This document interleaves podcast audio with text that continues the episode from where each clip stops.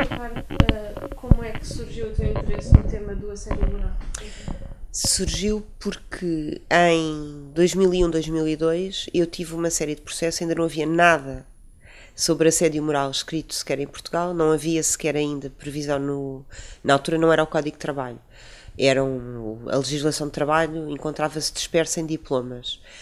E comecei a ter uma série de casos de pessoas diferentes, setores diferentes de atividade, banca, uh, um laboratório farmacêutico, e no final do dia eu achava que havia um ponto de ligação entre todos aqueles casos que não tinham nada a ver uns com os outros, sem perceber exatamente o que era. E comecei a procurar, cá não havia, comecei a procurar jurisprudência, portanto, decisões dos tribunais de fora, e deparei-me com o assédio. Uh, estes casos têm. Num deles, a mulher do autor matou-se, estávamos nós no julgamento, e porque ele aguentou, mas ela não. Uh, Noutro, as pessoas ficaram completamente estabilizadas e num terceiro, a senhora nunca mais recuperou recuperou a vida profissional, mas não a pessoal. E, e, eu própria tive algumas dificuldades em perceber a maldade e a perversidade de, algumas, de alguns comportamentos nas relações de trabalho. Houve uma altura que pensei em desistir de ser advogada porque não sabia lidar com isso, e depois, quando pensei que não devia desistir, quando decidi que não devia desistir, achei que devia ter feito fazer alguma coisa uh, com o que tinha aprendido com essas pessoas, designadamente quanto à resistência que podemos ter. E decidi fazer a tese de mestrado sobre o assédio numa altura em que não existia mesmo rigorosamente nada, portanto eu andava a escrever no vazio. Entretanto, em 2003, com o Código de Trabalho, surge a primeira previsão do assédio, que depois é alterada em 2009. Uh, ou seja, no fundo foram esses três primeiros casos, eu devo ter sido das primeiras pessoas a enfocar assédio moral em Portugal, se não mesmo, passa falta de modéstia à primeira. Uh, mas no fundo estava a trabalhar sem rede. Lembro-me perfeitamente que a primeira vez que entrei em tribunal com um destes processos para uma tentativa de conciliação, que o juiz olhou para mim com um ar o que é que está Está a falar do quê? O que é isso? Tinha mais ar de o que é que bebeu quando escreveu isto. Uh, literalmente, porque olhava para mim, uh, enfim. Uh, e depois, no caso dessa pessoa, correu bem, no caso dos outros, correu menos bem, por causa das imunizações que são atribuídas, que são muito baixas, e no fundo o crime compensa. mas, apesar de tudo, o meu livro e outro que surgiu no mesmo tempo, do Dr. Magraciano, tiveram ambos, provavelmente, a faculdade de pôr pelo menos as pessoas a pensar. Entretanto, com a France Telecom, já anos mais tarde, quando houve aqueles suicídios todos, efetivamente aí o assédio saltou um bocadinho para o conhecimento público entre nós, porque já era fora do território nacional. Que eh, de que forma é que uma pessoa vítima de assédio se consegue defender? Muito dificilmente. Porque, por um conjunto encadeado de factos, tal e qual como o assédio, que também o é, o que se passa é o seguinte: as ações de assédio moral atualmente não são ações urgentes, portanto demoram anos. As custas judiciais em Portugal são muito elevadas e o trabalhador depende, em larga medida, dos colegas para fazer prova da existência de assédio. Por regra, os colegas, enquanto estão dentro da empresa e contratados pela empresa, obviamente têm medo de ir depor. E por outro lado, têm medo de ser também os senhores que seguem-se. Ou seja, neste momento, não, não quero dizer que não existam ações em que o assédio foi declarado. Que existem. Os três primeiros exemplos, em todos eles, o tribunal considerou que havia assédio moral. Todos. O problema depois prende-se com o montante das, das indenizações. Uh, no caso da senhora da indústria farmacêutica, nós acabámos por chegar a acordo no dia do julgamento pela integralidade do pedido. No caso de uns trabalhadores da banca, uh, a, a, indenização por danos morais foi de 5 mil euros a cada um. Como estavam todos juntos no processo, obviamente a indenização pagou o processo Uh, mas se fosse só um entre custas, honorários meus, obviamente, dos peritos, etc., eu não sei se teria dado. E no caso em que a mulher do senhor se suicidou no dia, num dos dias de julgamento, uh, apesar do juiz ter tomado conhecimento que, que isso tinha acontecido no próprio momento em que o autor toma também ele próprio conhecimento por mensagem escrita, uh, a indenização foram 10 mil euros.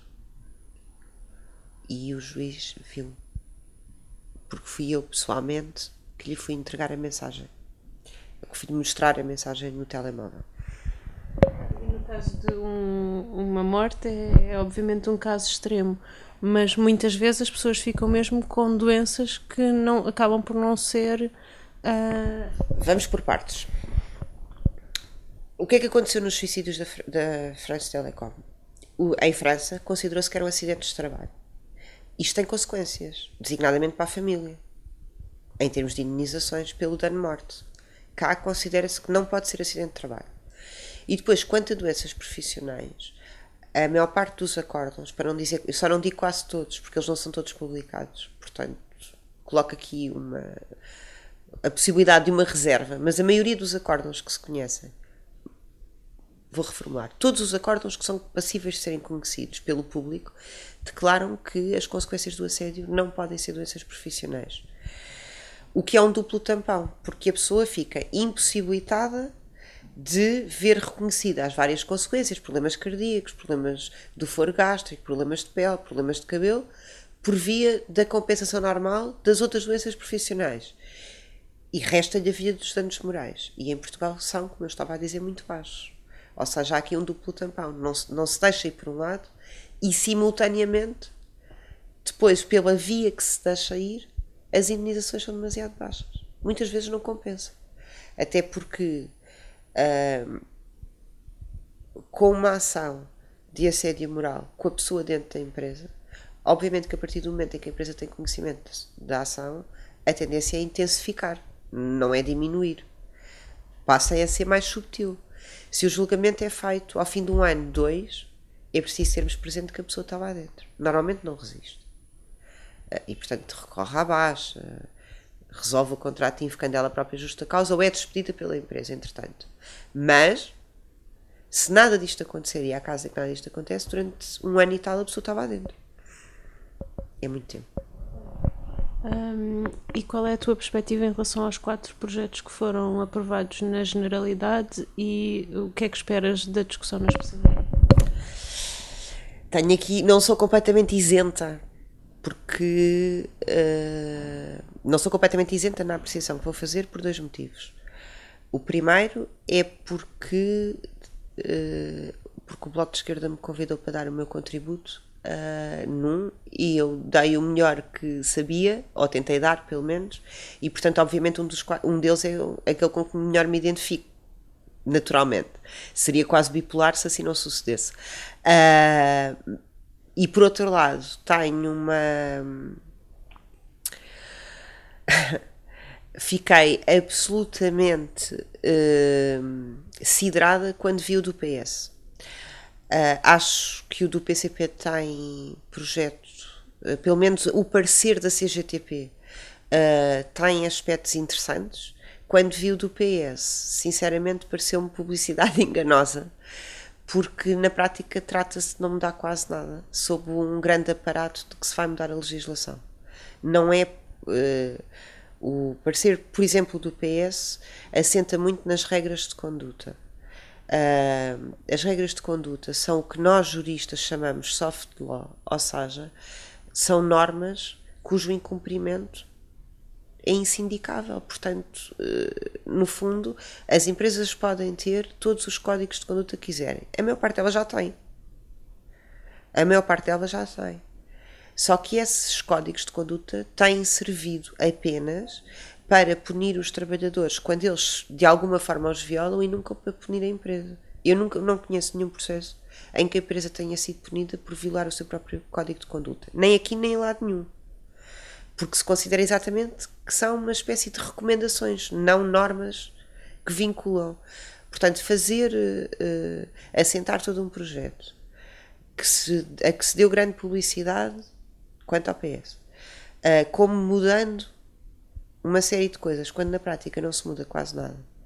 Dizer-se, por exemplo, que uh, as, as situações de assédio passam, estão, serão verificadas pela ACT e depois pela DGAEP ou pelas finanças nos trabalhadores com contrato de trabalho em funções públicas. Mas isso já é. Ou já devia ser, dito de outra forma. Uh, portanto, não há nada de novo nisso. Uh, dito de outra forma, uh, eu acho que, sinceramente, mas isto vai parecer falta de modéstia, porque em algumas coisas a sugestão é minha. Uma das sugestões em que se bateu mais no bloco foi na inversão do ânus da prova. Uh, é, uh, eu senti-me quase culpada, porque fui uma das pessoas, não estava sozinha, tinha um iminente uh, juiz do Supremo Tribunal de Justiça uh, a concordar comigo. Uh, mas o Bloco foi muito atacado por isto, sem se perceber, por exemplo, que isso já existe, mas só quanto a uma parte do assédio, que é o assédio discriminatório. e, portanto, quanto a isso, estender a todos os tipos de assédio é da mais elementar justiça. E vou dar um exemplo. Um trabalhador, se trabalhar passo o pleonasmo, numa empresa com pessoas que se possa comparar, tem o ônus da prova repartido. Um trabalhador que não tenha mais colegas, por exemplo, porque não existem mais colegas, não o tem. O que é que justifica isto? Nada. Dir-se-á, isto é inconstitucional, mas então se é inconstitucional, são inconstitucionais ambos. O que já está e que nunca ninguém levantou essa questão, e o que está no projeto do Bloco. A, a consideração nós podemos alterar o regime do assédio. Se não incidirmos sobre as consequências do assédio do ponto de vista da saúde do trabalhador, nós estamos na mesma. Porque não é por dizermos que o. Que, não é por dizermos em termos mediáticos que o assédio é muito mau que as indenizações por danos morais vão subir. Ou seja, a compensação dos trabalhadores tem de ser nos dois planos. Uh, como consta no projeto do, do Bloco. Um, para ser sincera, fiquei um bocadinho perplexa com as críticas. Fiquei também perplexa com uh, a, aut a, autoria das críticas. Uh,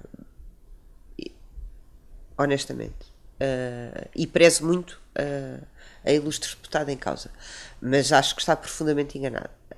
designadamente quanto a esta questão da repartição. Eu quem está nos tribunais todos os dias e percebe que tem de ser o trabalhador a provar tudo, e tudo são os comportamentos que lhe foram dirigidos, os danos e o nexo de causalidade entre os comportamentos e os danos. Percebe facilmente que na situação do assédio isso é difícil. Dou um outro exemplo. Se o trabalhador for despedido com justa causa, agora e bem, é à entidade empregadora que compete provar todos os comportamentos. Ou seja, há também uma inversão do ônus. E esse ninguém questiona. Que eu acho que está bem, até tenho medo de dizer isto, depois ainda fico, ainda dou ideias no sentido da inversão e não é de todo o meu objetivo. Uh, o meu objetivo é que nesse aspecto se mantenha. Dizer-se que isto quanto ao assédio não pode ser é até, de certa forma, não compreender a totalidade do regime do direito de trabalho. Portanto, quais são as expectativas que eu tenho quanto aos projetos? Eu espero que alguns entre o projeto do PCP que tem alguns erros, uh, mas que no essencial uh, a imagem com que fiquei é que também tem muitas ideias corretas. E o do bloco uh, que, se, que na Assembleia se perceba a razão de ser das alterações. Porque por exemplo quanto ao do PS eu diria que é quase inócuo. No fundo é uma afirmação de soluções que já existem, apenas mais contextualizadas. Uh, e para isso, quase que diria que mais vale não fazer nada. Porque todas as alterações depois comportam possibilidades de interpretação e eu às vezes tenho medo das interpretações dos senhores juízes.